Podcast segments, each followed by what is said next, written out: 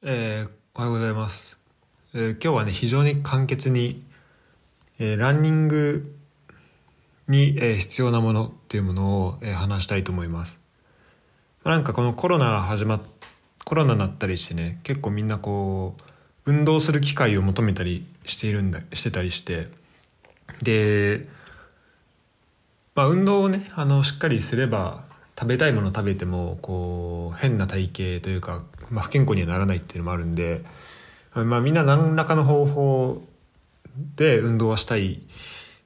と、まあ、思ってる人も、まあ、思ってる人が多いと思うんだよね。で,、えーで俺もでその中にまあその時にこう選択肢として例えばサッカーとかそういう野球とかそういうスポーツをするっていうのもあるけどあるし筋トレをするっていうのもあるんだけど、まあ、今このコロナの状況でそういうのがちょっとまあ行きづらくなったりとかあとジムもまあそれなりにお金がかかるんでランニングっていうのはまあ無料でできるし、えー一人でできるし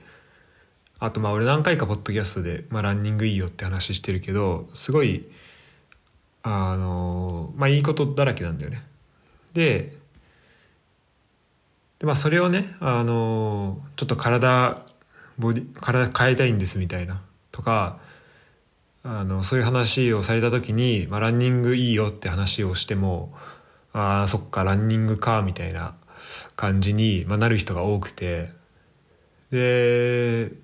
まあ、一方で俺は、まあ、ランニングするとね、まあ、気持ちいいっていう人がいるじゃん。で俺もそうなんだけど。でそれがどういう心理で、えーそうなってるかっていうと、まあ、それ本当にね走ってて全然苦苦じゃないしあの苦しい量を楽しさが上回るとかっていうのもまああるかもしれないけどでももうそもそもあんまり苦しく感じなくなってる。うん、で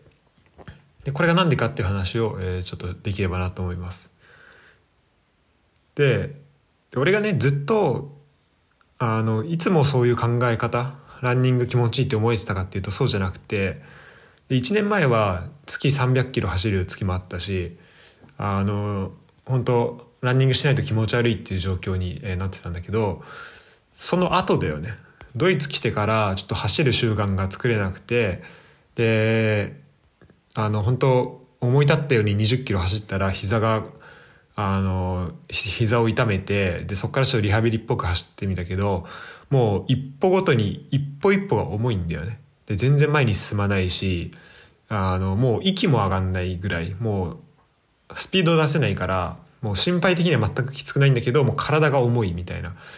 状況に俺はなっていてでそういう時ってやっぱランニングそんなに楽しいもんじゃないし気持ちよく感じないんだけど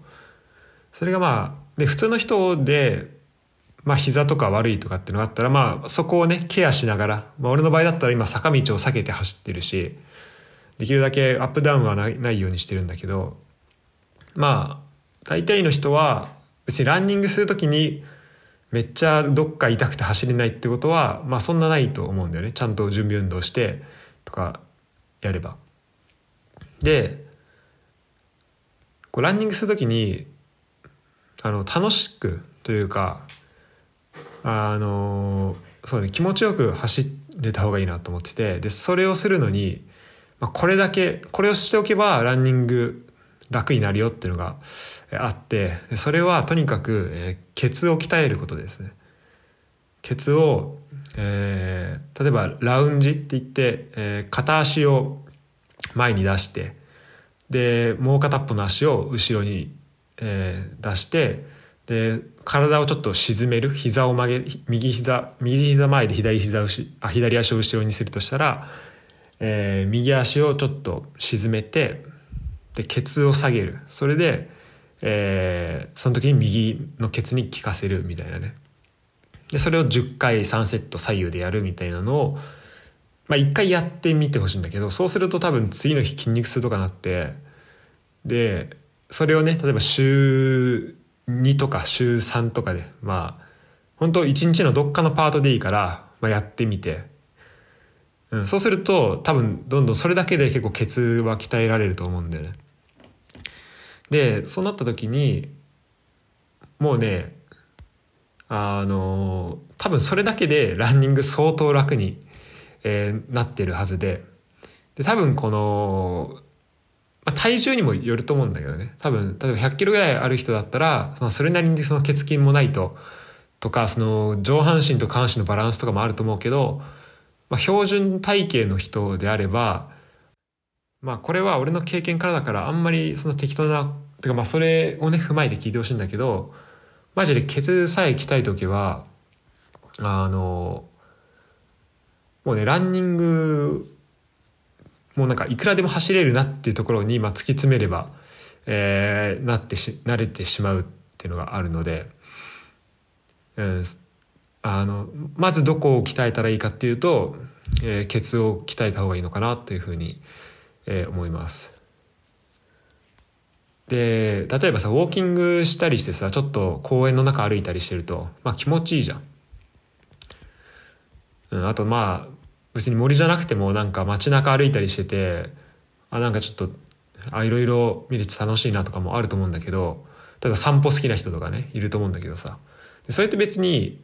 散歩でもいいけど特に例えば買い物しながらとかだったら、まあ、散歩しながら散歩してこうバッグとかもあるから持ち物とかもあるからまあ散歩がいいともいいかもしんないけどでもそれって別にそこで走ってもいいわけじゃん本当は。でそのランニングが別に疲れるもの疲れて汗かいてっていうのはあるけどもうなんだろうな買い物しないで本当その辺を歩きたいっていうだけだったらもうただこうランニングウェア1個でこう走れ走れて回れたらもういろんなとこ行けるしあの時間もあの短くなるしあの気持ちもいいしっていう風になるはずなんだよね。でまあ気持ちがいいかどうかっていうのはそのランニングがどれだけくかどうかっていうところでで歩いてるのが苦しいっていう人はまあそんないないと思うんだよね。まあ、1日2キロ20キロとか30キロとか歩いてであの2番も3番もってなってくるとちょっとあの疲れるとは思うんだけど、うん、ただまあそこまで、まあ、でも多分それぐらい歩くのに疲れるのにはまあ必要になってくると思うんだよね。まあそれが10キロなのかまあそれ人にも人にもよるけど。でうん、そのねだから歩きでそれなりに楽しめることができるってことはまあ根本的にその体を動かすってこと自体はあのそそんなにねあの抵抗はないと思うんだよね。で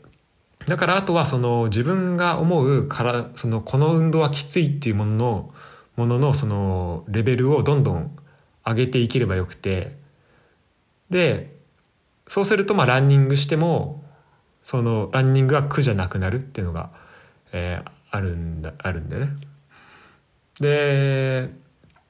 そうで、えーと、ランニングじゃあ何したらその自分が苦しいと思うもののレベルがどんどん上がっていくかある程度強度が強くなっても苦しくなくなるかっていうと、え、ランニングの場合はまあ心肺機能とかもあるけど結構血のところっていうのがその肝になっていくんじゃないかなっていうふうに俺は思ってます。なんで、えー、全然ねランニングしたことないっていう人はあのでもちょっと興味あるっていう人はそのラウンジとかあのちょっとググってもらってねあのやり方見てもらったりして、うん、やってもらうトレーニングしてもらってでそこから走ってみると結構そのランあの軽軽く走る軽々と走ることができたりとかなんかいつもと違うランニングの経験がえできるんじゃないかなというふうに思います。でもねこれあの筋肉痛ある時に多分走るとあのケツの筋肉がなんだろうしっかり使えないとかちょっと固まった状態でで怪我したりとか、えー、することがあるんでちゃんとそのその慣れないうちはある程度ケツ筋肉ついたなっていうのを待ってから、うん、走った方がいいかもね。うん、ということで、えー、今回は。えー、そんな話でした。でまあ、もう一個ねこのランニングできないっていうか習慣にならないっていうのの一つに、まあ、やっぱ散歩だったら誰でもできるわけよ。っていうのはなんかこう服装とかが関係してるなって俺最近思ったのね。で俺あのトレーニングウェアであの高校の時とか中学の時とか基本的に運動そうね小学校の時は私服でなんかドッジボールしたりサッカーしたりっていうのをしたんだけどなんか中学校ぐらいから運動する時は体育着で高校も部活する時はなんかラグビーラグパン履いてでスパッツ履いてみたいななんかそういうのでやってたからで筋で筋トレする時もその私服では基本的にやってなかったんだよね。ってのがあってなんかその運動する時はスポーツウェアを着てなきゃいけないっていうのがなんかこう勝手にねか自分の中に結びつけてたなっていうふうに思ったんだよね。で、まあ、それがランニングする時も本当は私服で走っていいんだけどでもなんかそういう気にならないとかっていうのも多分あると思うからなんかランニングできるような私服を1個用意しておくランニングでも使えるしあの普段着でも使えるしみたいな私服が1個あると、えー、いいのかなっていうふうに、まあ、今ふと思ってて、まあ、その細かい話はまた今度できたらいいのかなというふうに思います。それでは、えー、今回はランニングの話をしました、えー、さよなら。